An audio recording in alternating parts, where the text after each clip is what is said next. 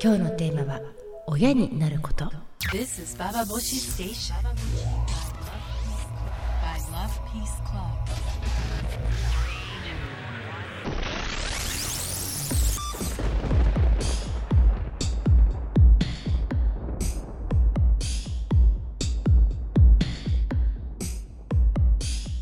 インターネットラジオババボシ北原みのりです、えー今日のテーマは親になること考えていきたいと思います。というのもあの先週だったかな？あの東京マラソン、えー起きましたね。石原都知事の下でとてもねあの突き抜けるような青い空何万人の人が走ったんだろう東京。とにかくまあすごい数の人が走ったわけですよ。それでそれをドキュメンタリーにした、まあ、番組を私たまたま見てたんですけどもそこでこんなカップルがいました、えー男はねあの何歳だったかなちょっと忘れてしまったんだけど多分20代後半あたり、まあ、妻もそのぐらいの同級生のようなカップルで夫婦でその夫婦は東京マラソンの3日前に子供を産みました。で妻はあのまだあのもう子供産んだばっかりでね本当に疲れ切ったような様子でテレビカメラの前に出てくるんだけどもその夫はその妻が子供を産み3日後の東京マラソンに出てそのマラソンを走りながら新しく生まれてきた命の娘の名前を考えるっていう話なんですよ。それがもうさ私には本当にびっくりしちゃったんだけども妻はねあのこういうわけですよ。42.195キロの過酷なレースを走ってる中で考えてくれる名前なら嬉しいそうもう本当に産後の疲れ切った顔で言っててで夫はあの走るわけ。東京マラソンの日。それでお台場のさ綺麗なあのまあ都心の中を走りながら青い空を見上げながらもう最終地点でねお台場の方でねああそうだ。娘の名前はこれにしようと決めるわけ。それで家に帰ってきて妻に「こう名前決まったよ」って言うと妻はさ「どうですか?」ってテレビ局のカメラマンかなんか聞かれるんだディレクターにそしたら妻が「42.195キロの過酷なレースの中でつけてくれた名前で嬉しい」ってまた同じこと言ってるわけよ。もうなんかすでに思考停止してるような感じがするんですけれどもその妻のさその妊娠出産の過酷さに比べ42.195キロの過酷さがどれだけのものよというふうに私は思ってしまうんだけどもそのお父さんはその男の人はマラソンをしながらその父親になるってことをさ誇らしげにさもう本当に青空の下もう爽やかにカラッとそしてなんだろう前向きな責任感とともに父親になっていくって実感を踏みしめながら噛みしめながらまああの走っていくわけです42.195キロ。その父親になり方っていうのとその肉体的にさもう嫌おうなくもうもうどうしようもなく母親になっていく命を抱えていくことの重みその体験に比べてもう父親のなり方ってものって何だろうっていうことをやっぱり考えてしまったんですよ。で私は母親になったことはないけれどもでもやっぱこの母親と父親のあまりのその生殖子供が生まれるってこと子供の親になるってことの重みの違いみたいなことっていうののギャップってやっぱここ男と女の埋められない差なんじゃないのっていうことをちょっと改めて感じたので今日はまあ東京マラソンのまあ1週間後、えー親になることを考えてみたいと思いますインターネットラジオバーバシ今日も最後まで聞いてください This is Baba Boshi Station. 今日のテーマは親になることを話していきたいと思うんですけどもあのまあ自分が母親になることっていうよりはやっぱ男の人の親になり方っていうのがすごく気になるっていうことなんですが私は今まであの母親になったことはないけれども、まあ、あの命を自分のお腹、まあ、妊娠したことはあるわけですよ。その時にそのあまりにも自分が抱えてる重さ命の重さみたいなのに耐えられないっていうような気持ちになったけれども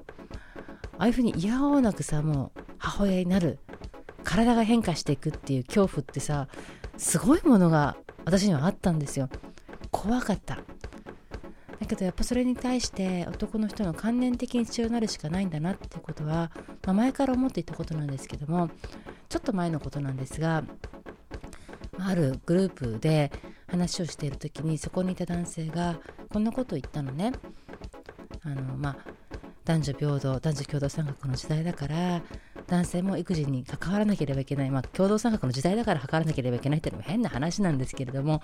とにかくジェンダーの視線で男性も生殖ってことを考えなければいけない時代だ。で女の人は産む性男の人は産ませる性って言い方をしたんででも私はそこでものすごい反発しちゃったの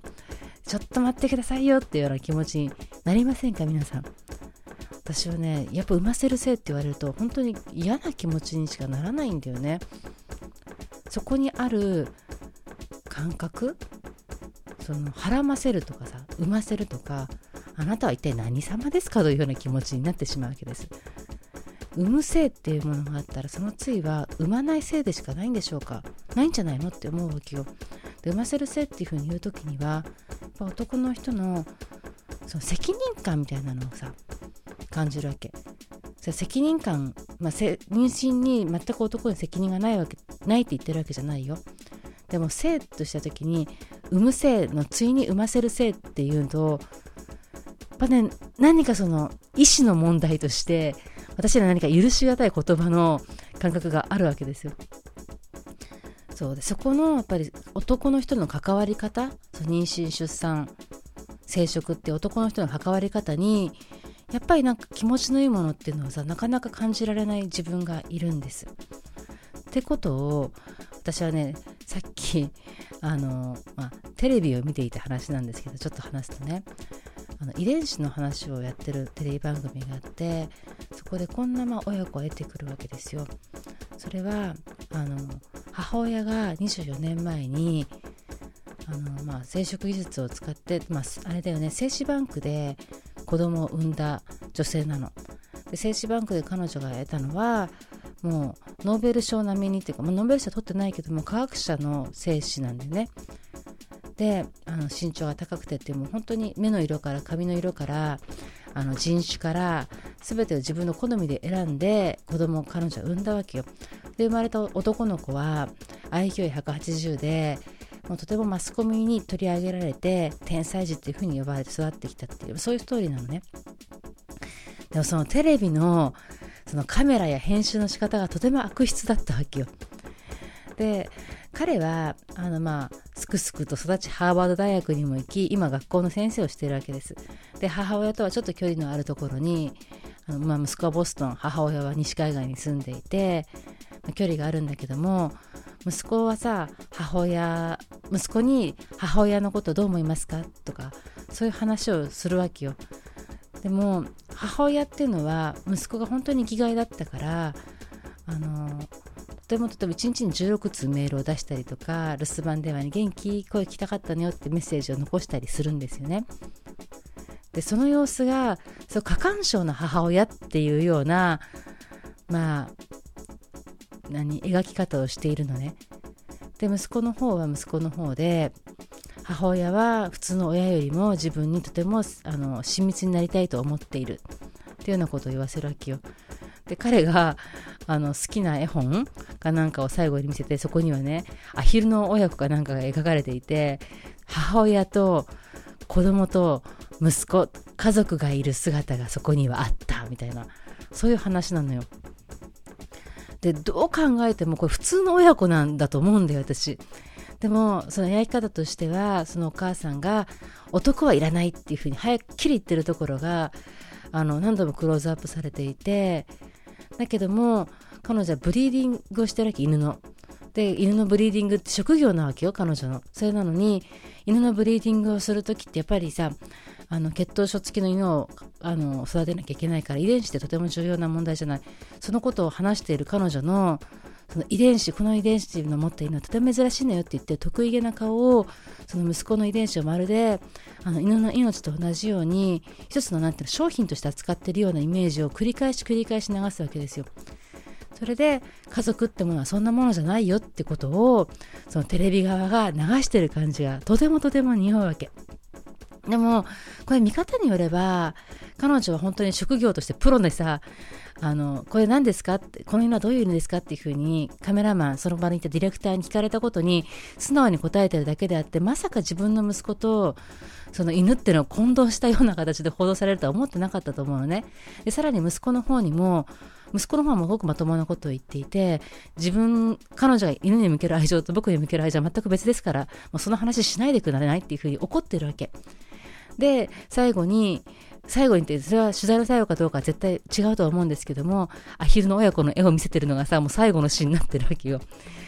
でもここにいるのは完全な男の不在だってことを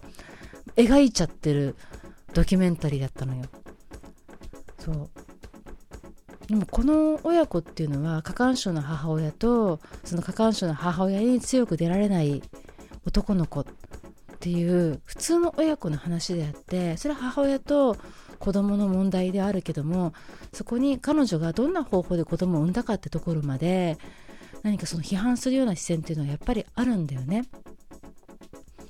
そう。それでそのドラマの悪質なところはもっとあるんですけども、まあ、テレビの、ま悪口でもしょうがないけどさその前の悪質なさがねシングルマザーを取り上げてるわけですよ。でもそれちゃんと男とセックスして産んだ子供たちなわけよ。だからそのシングルマザーがたまたま消防士なわけ。でシングルマザーの消防士たちがとても強いわけですよ。命張って仕事してると。なぜならば、彼女たちは母親になって、あの、女性ホルモン、エストロゲンがね、いっぱい大量に出て、何か何かがシナプスが結びついて、すごく頭が良くなって、すごく、なんていうの、危機に対処できるようになって、もうあの、スーパーパワーだと。で、母親が強いってことは科学的に証明されたのですみたいな、まあ、ドキュメンタリーやった上で、その一人で子供を産んだ男不在の女の人のエゴっていうのを象徴的に出したんだよね。でもね、こんなこと未だにやっているのっていうことが、私ね、本当にね、あの、驚きだし、こんなんね、倖田來未さんの陽水発言なんてね、もうどう、どう、こんなの責められませんよっていうようなレベルのひどい話だと思うの。それは男の親になり方っていうよりはやっぱり家族とはこうあるべきであることとか女の人が自分一人で子供を決めていくってことに対してもうバツバツバツしかつけないようなそんなニュアンスがいい話と描かれている。いい話として描かれている。そんなことをなんかひどくね腹を立ち考えています。なんでこんな怒ってるかっていうと私はねあの去年の1年からずっとあの私のパートナーのもっこちゃんと子供を持つかどうかってことをずっと考えていたからなんですけどその話はまた後でしたいと思います、えー、皆さんはリプロっていう言葉を知ってますか？リプロダクティブ・ヘルス・ライツって言ってねあの、まあ、性と生殖の権利っていうことを言うんですけどもあの、まあ、フェミニズムの用語だと思うんですよ。女のその生殖する権利セクシャリティをあの尊重される権利そういったもう性と生殖の権利っていうのは言葉としてもリプロって言うんだけどリプロダクティブヘルスライツって言うんだけど、まあ、リプロって訳しますよねフェミ業界の人たちはでそういう言葉をがあるんだけどもあのちょっと私の周りの人たちにねリプロって知ってるっていうことを聞いたわけですよ。まずもっこちゃんはまず知らなくてあのそれは池袋の本屋でしょって言いましたね。あ薬局屋さんって言ったかな。とにかくね周りの人がほとんど私の周りでだよ。あの、まあ、フェミが少ないとはいえリプロって一言も誰も聞いたことがないし知らないしどっかで聞いたことがあるかと思えば薬局屋の名前でした。はははみたいなそういう状況なの。でやっぱりちょっと驚いたんですよ。でさフェミニズムが定着させた言葉っていろいろあるわけですね。そのセクハラとかさ DV とかさ。あのストーカーもそうなのかな？ストーカーは違うかなでもセクハラとか DV とかはそうだよね。絶対にね。でそういうふうにあとジェンダーって言葉もそうだよね。でジェンダーセクハラ DV って言葉はあの、まあ、フェミニズムが使って定着させてきた。定着してきているのにリプロってもうかなり古い言葉なんですけどもほとんど定着してないっていうのはどういうことなのかしらっていうふうに思うんですよ。なんでなんでしょうで生死と生殖の権利ってすごく難しいけれどもやっぱ女が自分一人で子供欲しいですよっていう権利であるとかその自分のセクシャリティを本当に誰に対しても罪悪感を感じることなく自分自身がそれを感じる罪悪感を感じることなく生きていけるような権利？そういったことがやっぱ定着してない言葉としても誰も欲しがら欲していないっていう状況ってやっぱまずいんじゃないかなってことをちょっと思うような今日この頃なんですけども私さ用水チェックの話ってそんなにあのなんでこんなお詐欺してんのっていうふうに思ってはいましたけどもで先週も先々週も用水チェックの話、まあ、したけれども今日ふと気がついたことがあったんですよ。小田久美さんってあのね用水チェック用水腐るの話を先週も先々週もしたんですけどもあそちょっと間抜けだったなって自分で思ったんだけど用水チェックのことを言ってたんだなってことに今日ふーって気がついたんですよ用水チェックってその高齢出産になるとダウン症の子供が生まれる確率が増えるとかで今はあんまりねもっとあの精密な検査があるらしいんですけども用水チェックでそれを調べた時代ってのはいっぱいあってそのことを倖田來未さん言ってたんだっていうふうにもうこれは想像だけども思ったの。ってことはあの人はその高齢出産とかその女の人に対しての差別っていうよりはやっぱその前にあの若若いうちに産みなよっていうのが何を意味してたかっていうとやっぱりその障害者を産まない方がいいよってことまでそのもう考えられるような発言だったんだなっていうことを私やっぱ改めて気がついてそう。健康で元気な子供を若いうちに産みましょうっていう。それはさあの20代の幸田さんは言ったことで、まあ、30代の女の20代と女の20代の女と30代の女のその年の差によるその微妙な力関係とか緊張関係って話かと思っていたけども実はやっぱりさあの本当優勢思想でそしてリプロの視線が全然ないようなやっぱ日本の社会を象徴するような話だったのかななんてこともね今日思ったりしたんですよ。そうそこにやっぱり人たちが全員男だったってこと？でそこでのその20代30代の女の戦いみたいな形の面白さにしちゃったけどもそうじゃなくて自分たちも本当は関わっている健康であるべき人がそういうようなことをポロって言ってしまうことに対しての違和感がないその鈍感さっていうのはやっぱ本当にどこにもかしこにもあちこちにっていう状況なんだななんてことを思いましたね。でも去年もっこちゃんと私のパートナーのもっこちゃんと私であの子供を作ってみるって話を何度かねあのしたことがあったんです。でかなりま具体的にあの精子の提供者まで見つけたわけよ。でそのゲイの男の子であいいですよって気軽だったわけ。私もそんな深いあの深く彼を知ってるわけではないけどもあのそれも顔が可愛いし頭もいいしあのね楽しそう。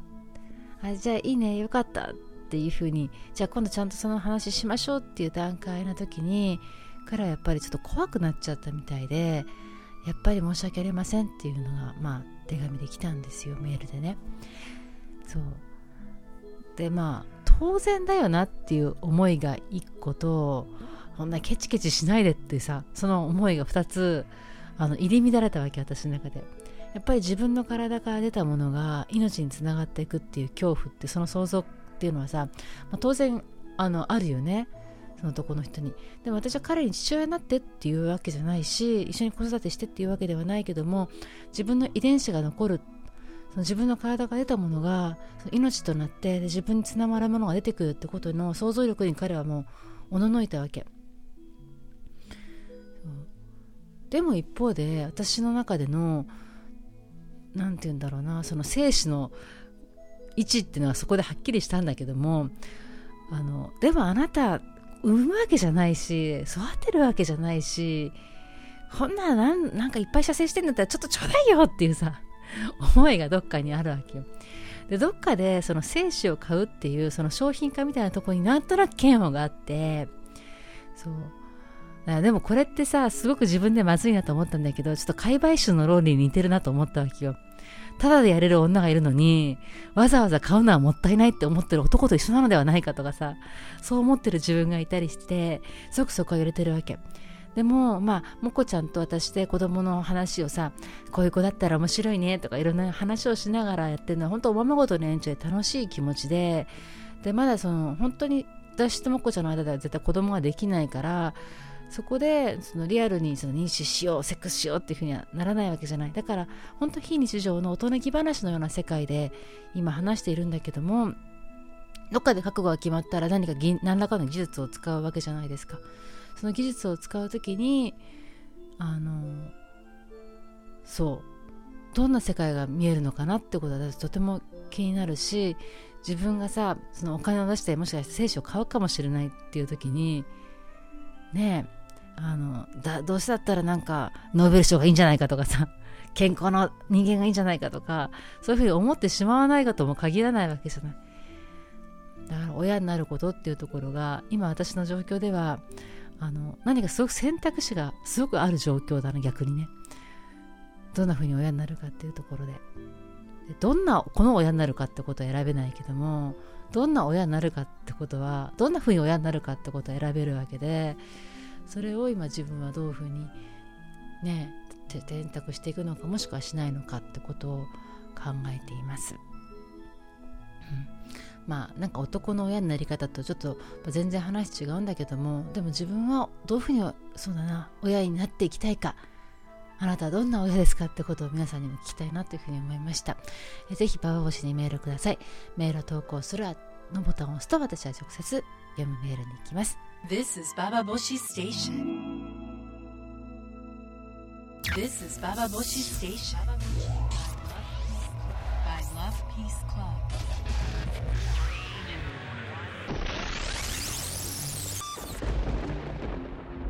インターネットラジオバーボシ今日も最後まで聞いてくださってありがとうございましたえ今日はねあの私2月23日土曜日ソシレンっていうグループのあのトークショーに呼ばれて行ったんですけどもソシレンって1982年にできたグループでね優生保護法の改悪っていうのがまあ82年にされそうになったわけですよその経済的な理由で中絶をするってことのさ項目がなくなっちゃいそうだったそれでそれじゃあ絶対やっちゃダメだよっていうことで作られたグループで、まあ、優生保護法改悪を阻止する連絡会で阻止連っていうまあ25周年だよ25年間続いてるグループなんて女のグループなんて本当に少ないから貴重だしそして25周年続いていてリプロって言葉を本当に広めようとしていてその概念であるとか定義をしてきたグループでもあるんだけどもその25周年やりながらでもリプロって言葉こんなにも定着してないってことも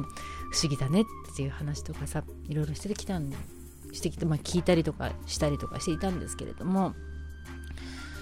リプロなので今日はそのリプロっていうこととそして親になることってことを、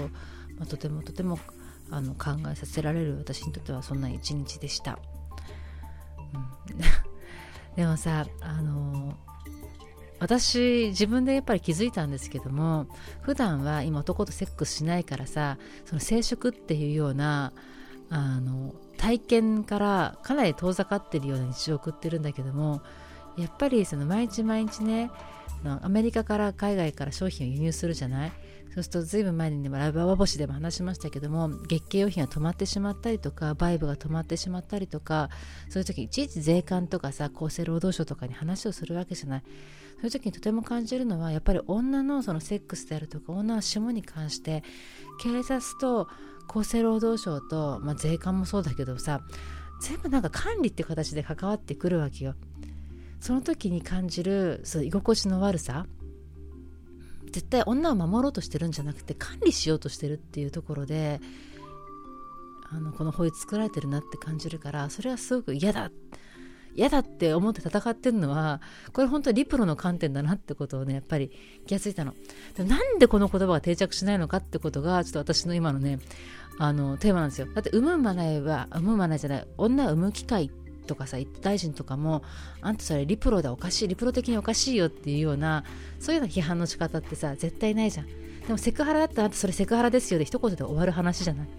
でもいちいち女の性と生殖の権利ってうんちゃらかんちゃら説明しなければ通じない世の中って方がおかしいんだけどもでもやっぱ通じさせるために私たちはどんなふうに言葉を築いていかなきゃいけないのかなってことをちょっと考えた日でした。ということで、えー、なんかもうぐちゃぐちゃと親になることそして親になろうとする男。ね。頭の中で観念的に男が親になろうとしている姿に腹を立ちながら自分はじゃあどんな風に親になろうとしているのかそんな自分のエゴも見つめながらインターネットラジオバーボシ今日も最後まで聞いてくださってありがとうございました。北原みのりでした。